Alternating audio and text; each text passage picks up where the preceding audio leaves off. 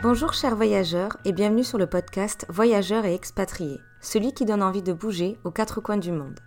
Ici, tu entendras des conseils de professionnels pour t'accompagner dans ton expatriation ou ton voyage. Bonne écoute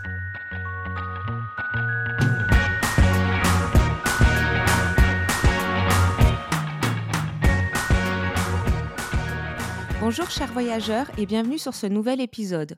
Aujourd'hui, nous sommes en compagnie de Guillaume, qui est aussi nommé Coach Guillaume. Je te laisse te présenter euh, comme tu le souhaites. Bonjour, je m'appelle Guillaume, je vis à Londres depuis maintenant 6 ans. Je suis coach sportif aussi depuis, euh, depuis 6 ans et du coup je suis spécialisé dans euh, l'accompagnement pour expatriés. Comment rester au top de leur forme justement en étant loin de la terre natale. voilà. Avant de partir dans les détails de ce que vraiment tu proposes, j'aimerais bien savoir qu'est-ce qui t'a fait aller à Londres et comment t'en es arrivé jusqu'à monter ce projet, pour savoir un petit peu qui se cache derrière. Bah, pour être honnête, c'est euh, l'amour qui m'a amené à venir à Londres. Fait, j'avais ma copine qui était déjà en train d'étudier à Londres. Moi, à l'époque, je vivais à Marseille. Je faisais les allers-retours et au bout d'un moment, je me suis dit, faut traverser la Manche. Que je suis arrivé à Londres. Avant ça, en termes de sport, en fait, j'ai pratiqué du rugby pendant 10 ans. J'étais en centre de formation, donc le sport, ça a toujours été une part intégrante de, mon hygiène de vie. Cependant, quand je suis arrivé euh, à Londres, forcément avec le changement d'environnement, euh, le stress, bah, la perte de repères un peu, en fait, je me suis retrouvé à avoir du mal à maintenir une hygiène de vie.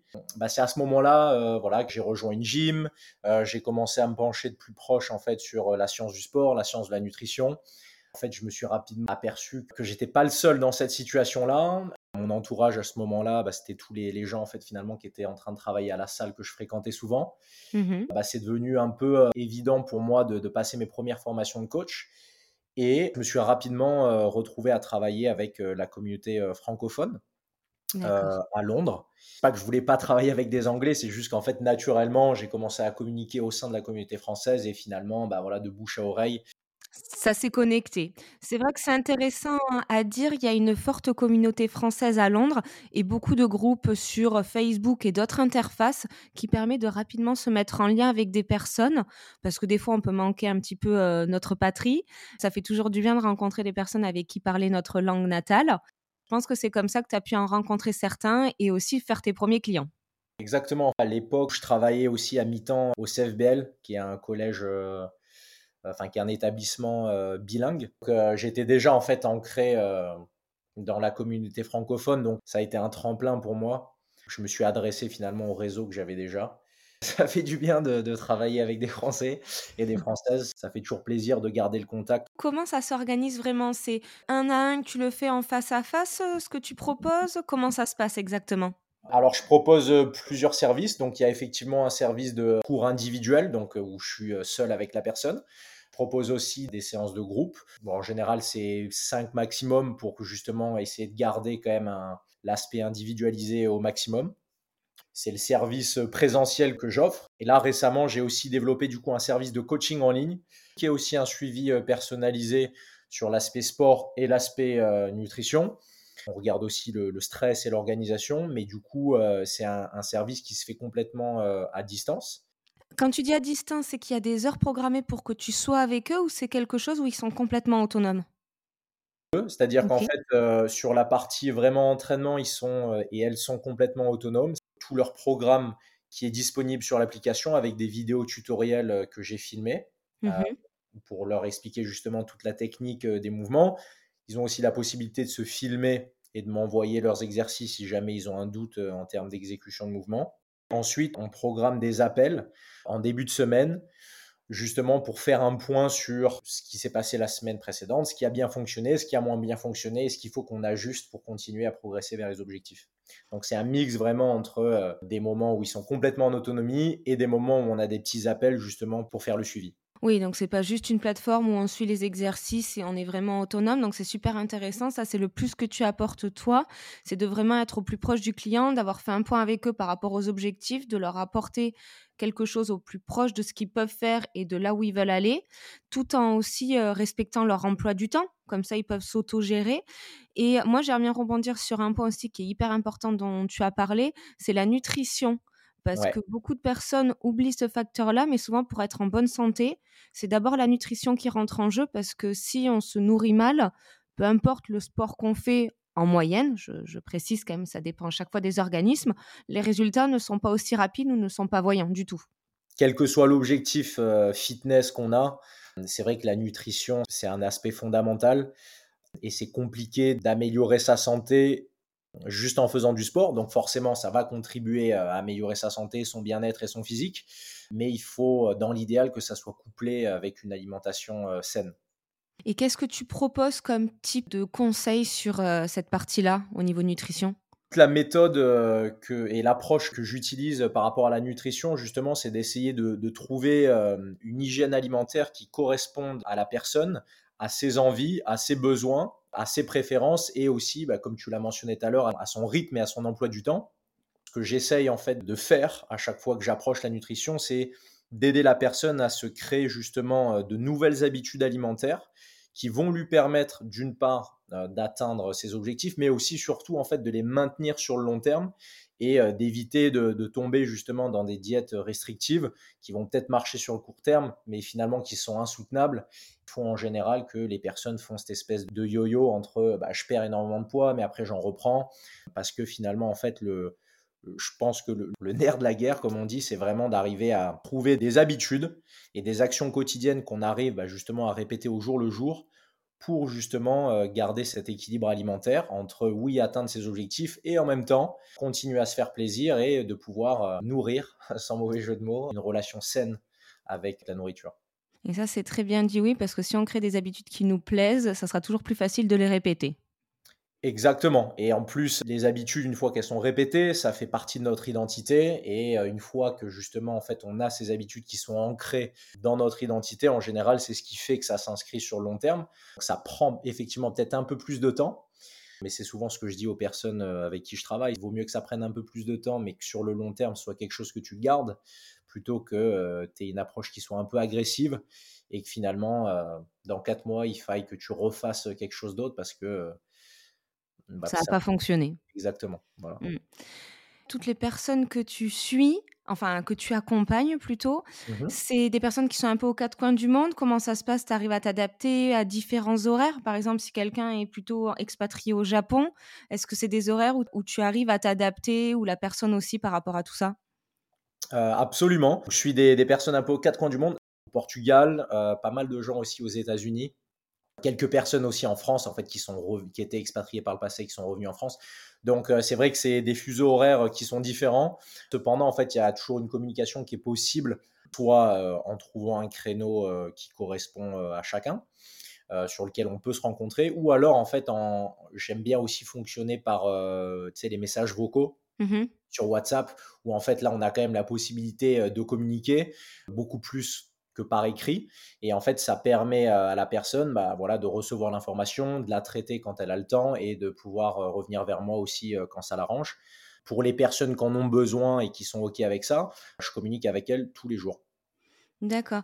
Et au niveau de l'accompagnement, c'est sur une période courte souvent ou il y en a, ça peut être sur le long terme ou ça dépend en tout profil? Alors un peu des deux. Alors en fait, il y a une période minimum qui est de 4 mois tout simplement par rapport à ce que je disais juste avant en termes d'habitude et d'hygiène de vie. L'objectif, c'est de faire en sorte que la personne puisse trouver un rythme, une habitude et une hygiène qui lui conviennent et qu'à terme, en fait, elle ait plus besoin de moi. Pour que ça se mette en place, c'est pas une solution miracle. Il faut quand même un, un, minimum de temps justement pour, pour que ça puisse euh, s'installer. Et en général, il faut 4 mois minimum. Maintenant, il y a des gens euh, que je suis euh, depuis plusieurs années. Tu vois, ça, ça varie entre, oui, il y a certaines personnes que j'ai vues pendant quatre mois, elles ont atteint leurs objectifs, le coaching s'est arrêté là, et il y a d'autres personnes qui souhaitent en fait finalement continuer aussi euh, le coaching euh, dans une optique de, euh, de maintien. Je comprends. Est-ce que tu aurais quelques conseils ou bonnes habitudes à vouloir partager avec ceux qui nous écoutent pour essayer de se maintenir en forme, que ce soit au niveau des petites idées qui sont bien à mettre en place euh, si on ne peut pas de suite s'offrir un coach? Bien sûr. Sur l'aspect sport, que je conseille en général, c'est euh, de trouver des activités physiques qui euh, nous plaisent. Parce que bah, forcément, comme tu le disais tout à l'heure, si on se fait plaisir en fait sur le moment sport, bah, il y a de fortes chances que ça se répète en fait dans la durée. Que je parle pas forcément du fitness, hein, donc ça peut être des cours de tennis, du foot, de la marche, de la course à pied. Donc c'est voilà d'essayer de, trouver déjà dans un premier temps ce qu'on aime faire, histoire de simplifier le passage à l'action déjà. Mmh Ensuite, il y a de regarder en fait dans son emploi du temps les moments où en fait on est le plus susceptible de pouvoir être disponible pour faire du sport et d'essayer de faire en sorte de vraiment ancrer ces moments dans son emploi du temps au même titre qu'un rendez-vous professionnel. C'est-à-dire que voilà, quand on a un rendez-vous professionnel, on sait que sur cette heure-ci, bah, on peut rien faire d'autre. Ce que je conseille de faire pour le sport, par exemple, bah, c'est exactement la même chose, c'est de se dire, OK, là j'ai un rendez-vous avec moi-même par rapport au sport, mettons euh, tous les mardis matins à telle heure, et de faire en sorte que ça fasse vraiment euh, partie de son emploi du temps. Ça, c'est le deuxième conseil.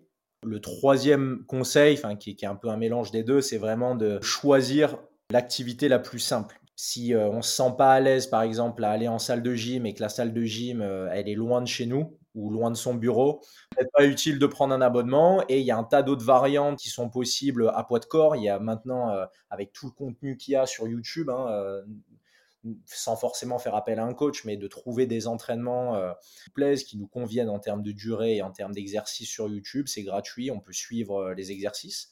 Mmh euh, il y a ça. Ou alors trouver une gym qui est vraiment proche de la maison, proche du bureau, pour essayer de rendre la chose la plus simple possible. Ça, c'est par rapport à l'aspect sport. Il y a un dernier point aussi, c'est de s'entourer bah, de gens qui ont peut-être les mêmes objectifs, avec qui on peut partager ces moments sport, de faire savoir à son entourage qu'on a pour objectif d'avoir cette activité physique de manière régulière. Parce qu'en fait, souvent, il fait la différence entre quelqu'un qui arrive à atteindre ses objectifs et quelqu'un qui n'arrive pas, c'est le soutien et le support qu'il y a autour de cette mmh personne.